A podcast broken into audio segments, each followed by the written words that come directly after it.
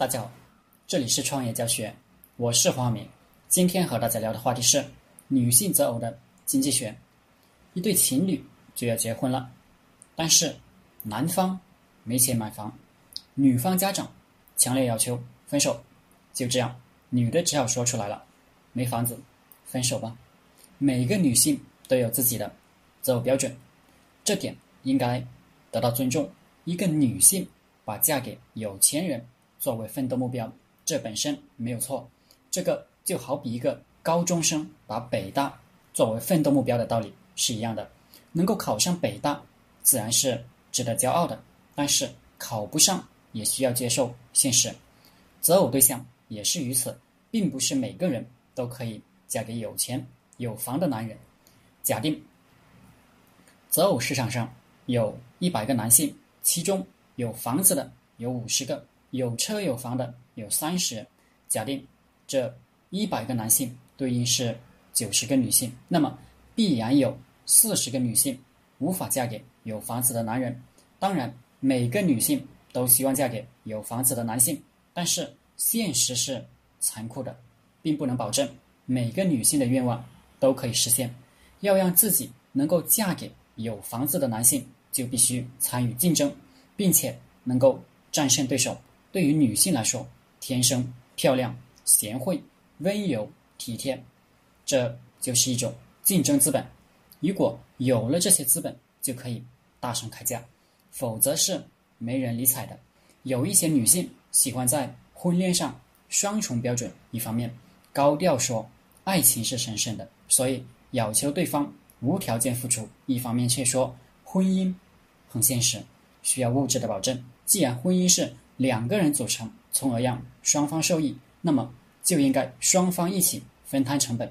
要知道，娶老婆并不是为了养老婆，而是实现婚姻的效用。西方社会里所实现的 AA 制婚姻，就是一种最能够体现男女平等的理念。有一些女性要求对方给自己付出，否则就说人家自私。但是换个角度来说，难道向对方索取就不是自私的吗？婚姻本身就有很多实用的成分，从而降低各种不确定性。男女之所以要选择在一起，并不是一种伟大宗教信仰让他们走在一起，而是人本身害怕寂寞，满足生理上的需求。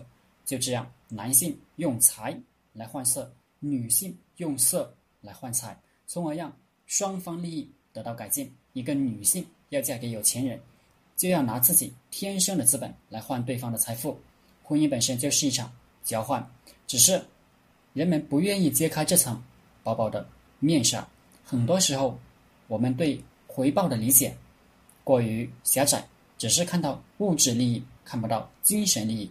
一个男孩爱着一个女孩，物质方面给那个女孩付出很多，他并不需要那个女孩物质上回报，但是并不代表。他不在乎回报，他希望那个女孩对他温柔体贴，小鸟依人，这就是一种回报。很多时候，我们忽略了利益的多元化，向对方索取自己需要的东西，就必须给对方创造价值。任何一个男人都不愿意充当提款机，承担成本的同时，总要考虑自己的收益。成功寻找到条件优越的对象，这个前提就是自身条件也不错。说实在话，自己条件一般的男人很难追求到美女，道理是一样。各种方面的条件都很一般的女性，要嫁给条件非常优越的男人，这也是非常难的。不管男性还是女性，都应该正确评价自己。对于普通男性来说，不要幻想去娶美女；对于普通女性来说，不要幻想嫁给有钱人。这个社会很现实的，娶美女。需要足够的财力，嫁给豪门需要足够的美色。虽然凡事都没有那么绝对，但是基本上都是这个模式。不是想娶谁就可以娶谁，也不是想嫁谁就嫁给谁，而是冷静的考虑自己有没有这个资本。讲完这些，并不是让大家安天命，而是让大家努力奋斗，尽人事。也就是说。你想娶美女，你就努力赚钱，把自己的事业打拼好，女性想嫁给有钱男人，就提高自己的修养，注意自己的穿着品味。长相不可以改变，但会打扮可以改变很多。同时，也提高自己的工作能力，并且把自己变得温柔体贴。社会很现实，你想你的对象优秀，你必须先优秀起来。不管是创业还是找对象，都要抛弃幻想，脚踏实地。对于大多数人来说，美好的生活完完全全是靠自己挣来的。好了，今天的课程就分享到这里，谢谢大家。大家可以加我的 QQ 微信幺零三二八二四三四二，祝大家发财。